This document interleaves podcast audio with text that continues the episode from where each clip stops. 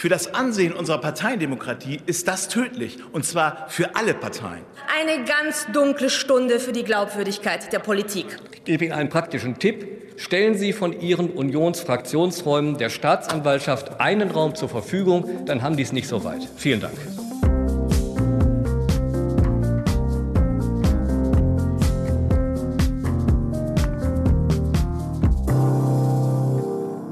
Das war die Bundestagsdebatte über den Lobbyskandal, Maskenskandal, Aserbaidschan-Affäre und noch die Affäre rund um Philipp Amthor. Die hat ja eigentlich alles ausgelöst Mitte letzten Jahres.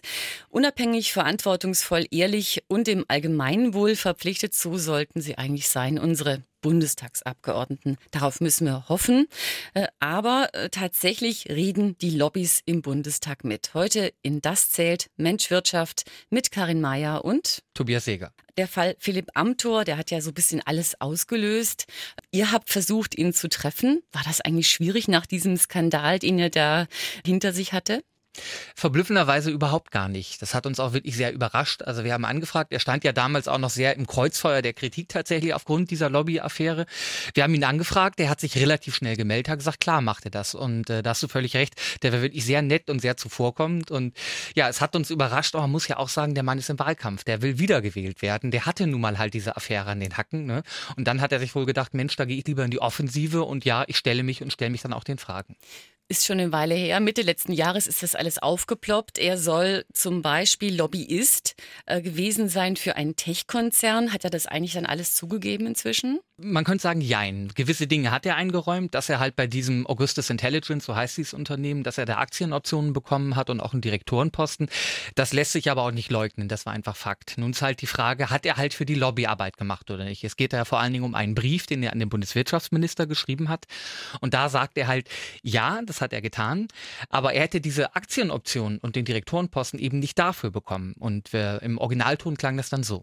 Ich habe diesen Brief an den Bundeswirtschaftsminister nicht in der Erwartung geschrieben, davon persönlich zu profitieren. Das klingt jetzt nicht nach jemand, der sagt, ich habe was falsch gemacht. Teils, teils. Also er sagt schon, dass er da einen Fehler gemacht hat, den er auch bereut.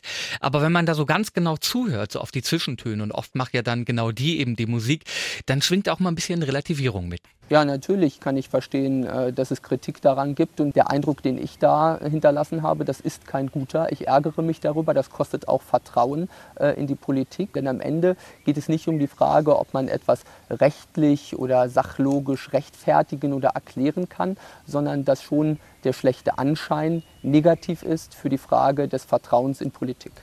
Ja, das ist jetzt ein bisschen verquast und ein bisschen kompliziert ausgedrückt, ne? aber wenn man da genau hinhört, dann hört man, er spricht da so von einem Anschein und dass ein Eindruck entstanden ist. Und das ist dann ja schon ein bisschen was anderes als, ja, ich habe da einen Fehler gemacht. Er hat ja aber auch versprochen, dass er zurücktritt nach dieser Lobbyaffäre. Das wäre ja konsequent. Jetzt sagst du, er ist im Wahlkampf und tritt wieder an. Also hat das gar keine Konsequenzen? Doch, es hatte schon Konsequenzen, weil ursprünglich wollte er ja Landesvorsitzender der CDU in Mecklenburg-Vorpommern werden und die Kandidatur hat er tatsächlich dann zurückgezogen, hat sich dann aber trotzdem zum Spitzenkandidaten für die Bundestagswahl aufstellen lassen und deswegen ist er eben jetzt halt im Wahlkampf. Ne? Ganz persönlich hat er für sich daraus die Konsequenzen gezogen, dass er gesagt hat, er macht jetzt keine Nebentätigkeiten mehr. Ob er das jetzt entschieden hat, weil er es wirklich für falsch hält, ne, sich nebenbei noch für Firmen zu engagieren, oder ob er das macht, weil die Kritik so laut war. Das muss man im Prinzip dann ja gut abwägen und selber gucken, was man da glaubt oder nicht. Tobias, du hast ja gemeinsam mit Julia Lehmann äh, so eine Recherche gemacht zu Lobbyismus im Bundestag. Äh, der Fall Philipp Amthor war ein Thema in diesem Fernsehfeature. War das eigentlich jetzt ein typischer Lobbyismusfall? Eigentlich muss man sagen, nein. Denn der Amtor ist ja selber Politiker und hat sich da quasi zu oder ist selber zum Lobbyisten geworden. Und auch bei dem Massenskandal oder der Aserbaidschan-Affäre waren das Politiker, die quasi selber haben Geld verdienen wollen und deswegen Lobbyarbeit gemacht haben. Beim klassischen Lobbyismus geht es aber eher um die Beeinflussung von den Politikern von außen. Das heißt, Interessensvertreter kommen auf die Politiker zu und wollen quasi da Politik beeinflussen. Deswegen spricht man zwar bei Amtor und äh, Maskenaffäre immer von Lobbyskandal, so richtig treffend ist der Begriff aber eigentlich nicht. Aber ist das dann nicht noch viel krasser? Also wenn die Lobbyisten die sind von außen und die Politiker die, die im Parlament sind und die, Parlament, die Parlamentsparlamentarier, die Parlamentsabgeordneten dann selber äh, eine Lobbyaufgabe übernehmen, das ist doch dann sozusagen auf die Spitze getrieben, das Problem. Im Grunde ja. Im Grunde kann man sagen, das sind dann, und das waren ja deswegen aus gutem Grunde auch Skandale und Affären.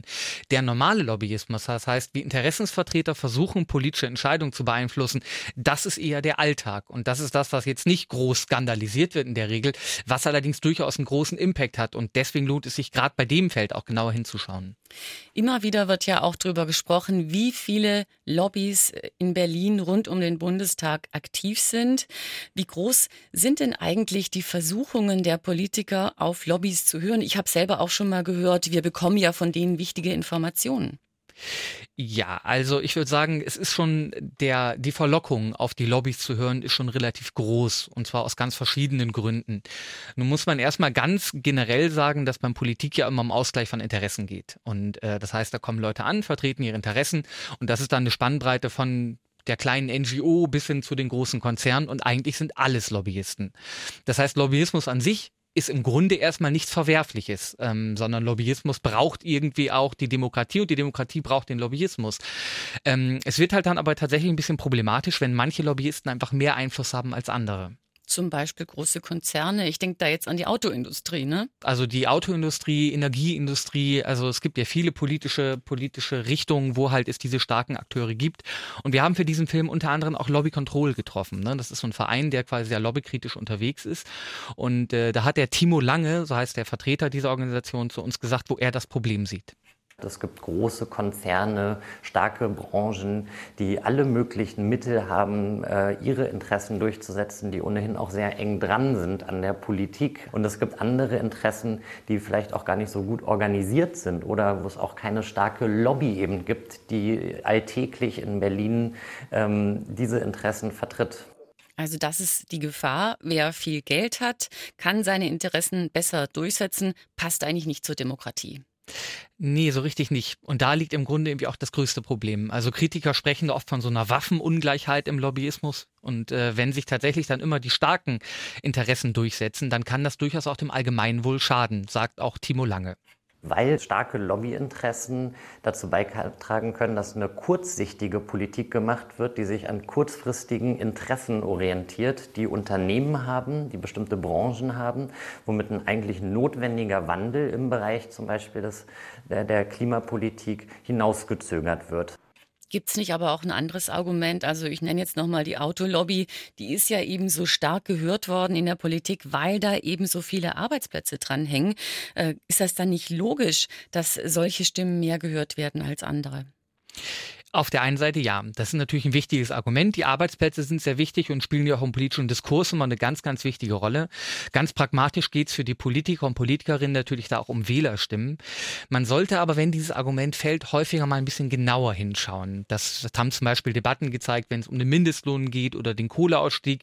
Das hat auch der Lobbykritiker Timo Lange zu uns gesagt. Das kennen wir aus verschiedenen Lobby-Auseinandersetzungen, Lobby-Schlachten, dass die betroffenen Branchen versuchen, drohende Regulierung abzuwenden, indem sie sagen, wenn das kommt, dann gehen Millionen Arbeitsplätze verloren. Arbeitsplätze werden dann gerne ganz nach vorne gestellt. Tatsächlich geht es aber oft auch einfach schlichtweg um die Gewinninteressen der Unternehmen.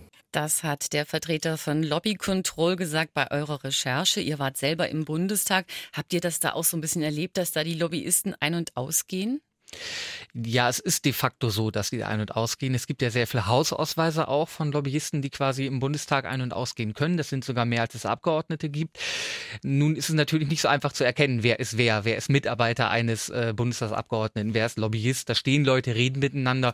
Das kann man jetzt allein vom blanken Anschein her gar nicht sagen, was, was, was da an Lobbyarbeit tatsächlich stattfindet. Also die haben Hausausweise, die können da rein, äh, wann immer sie wollen. Wahrscheinlich, weil sie sich mit Leuten verabredet haben. Wie arbeiten die, diese Lobbyisten?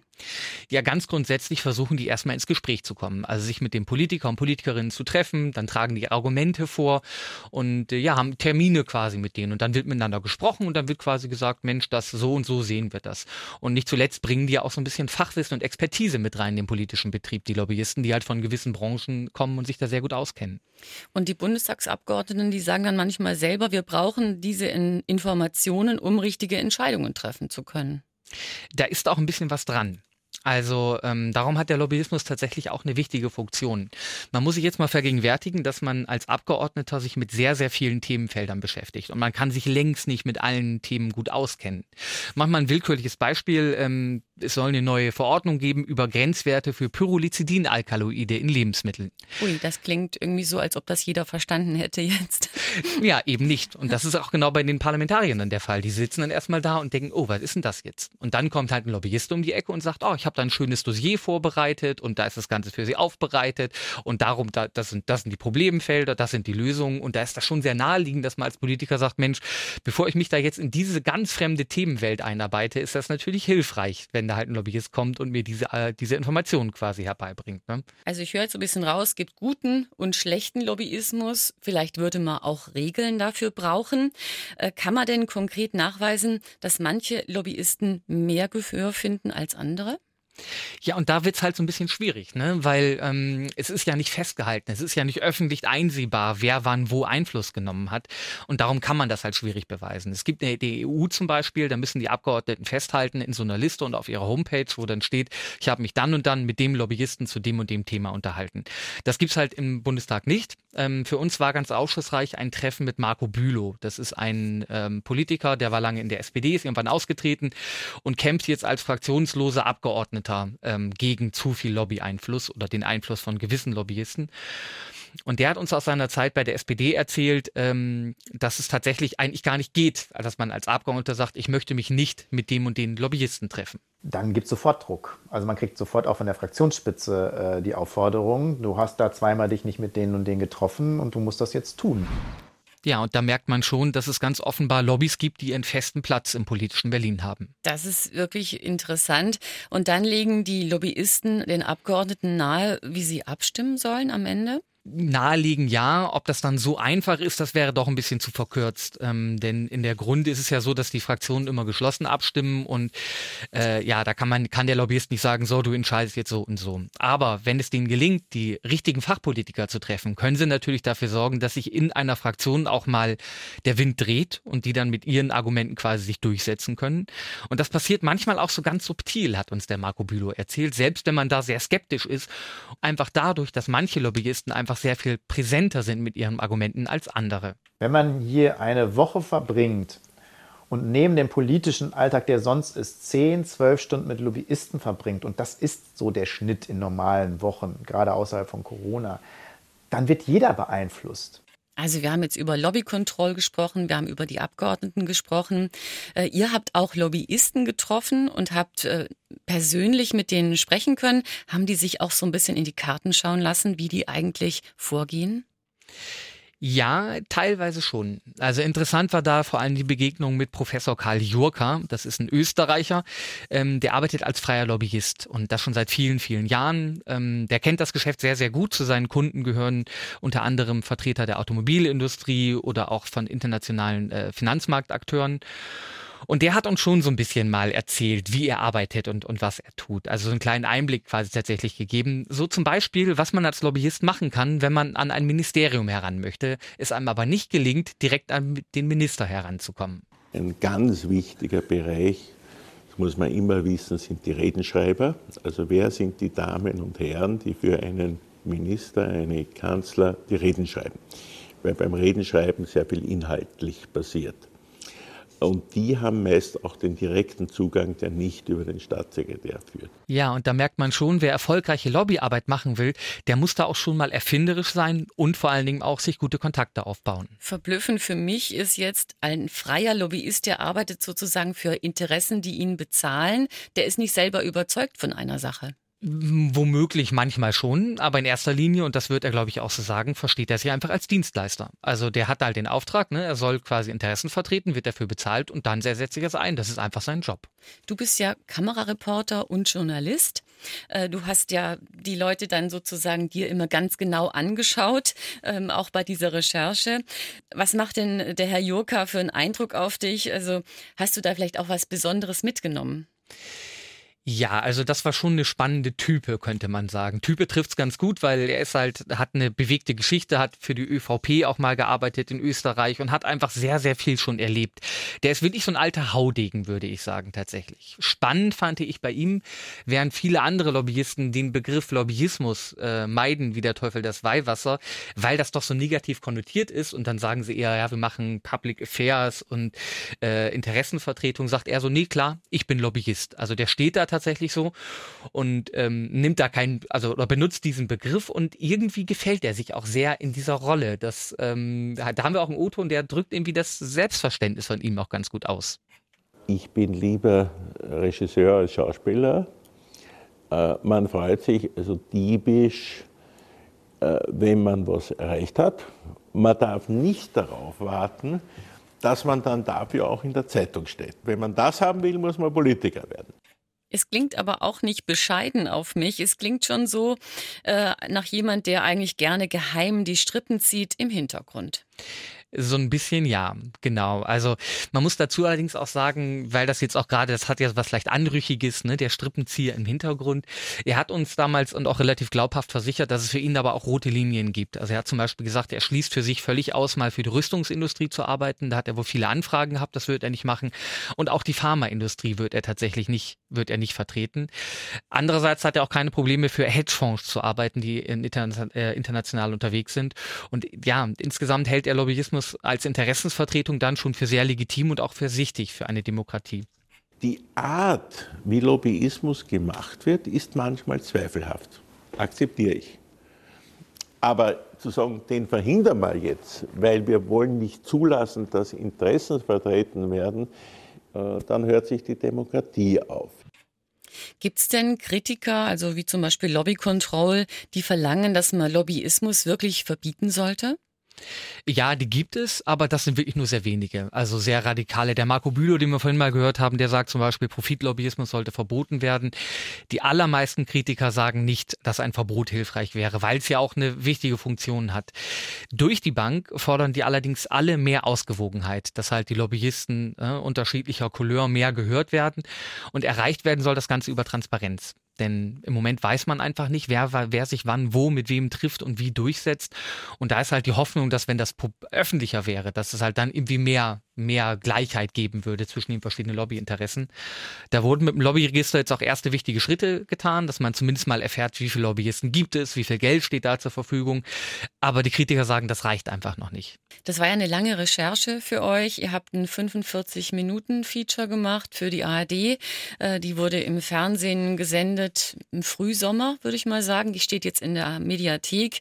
Ähm, was hast du mitgenommen nach, nach so vielen Begegnungen? Was zählt für dich? Natürlich äh, nach dieser Recherche zum Thema Lobbyismus im Bundestag hat auch euer Vertrauen in die Politik vielleicht ein bisschen gelitten oder dein Vertrauen in die Politik? Ja, nun kann man erstmal ganz abstrakt sagen, dass die ganzen Skandale und Affären dazu geführt haben. Und ich glaube nicht nur bei mir persönlich, sondern bei vielen Menschen, dass da ein bisschen das Vertrauen gelitten hat in die Politik. Ähm, die Recherche selber, ja, wenn man sich mit dem Thema Lobbyismus auseinandersetzt, stellt man fest, oh, da liegt schon eine ganze Menge im Argen. Es ist diese Vorstellung, dass Politik wirklich gekauft wird, die greift oft zu kurz. Aber es ist so, dass es Interessen gibt, die sich leichter durchsetzen können als andere und das schadet tatsächlich dann auch dem Allgemeinwohl. Deswegen würde ich schon sagen, das ist ein Feld, wo man genauer hingucken muss. Und wenn man sich mit beschäftigt, stellt man schon fest, boah, da, da gibt es viel Verbesserungspotenzial.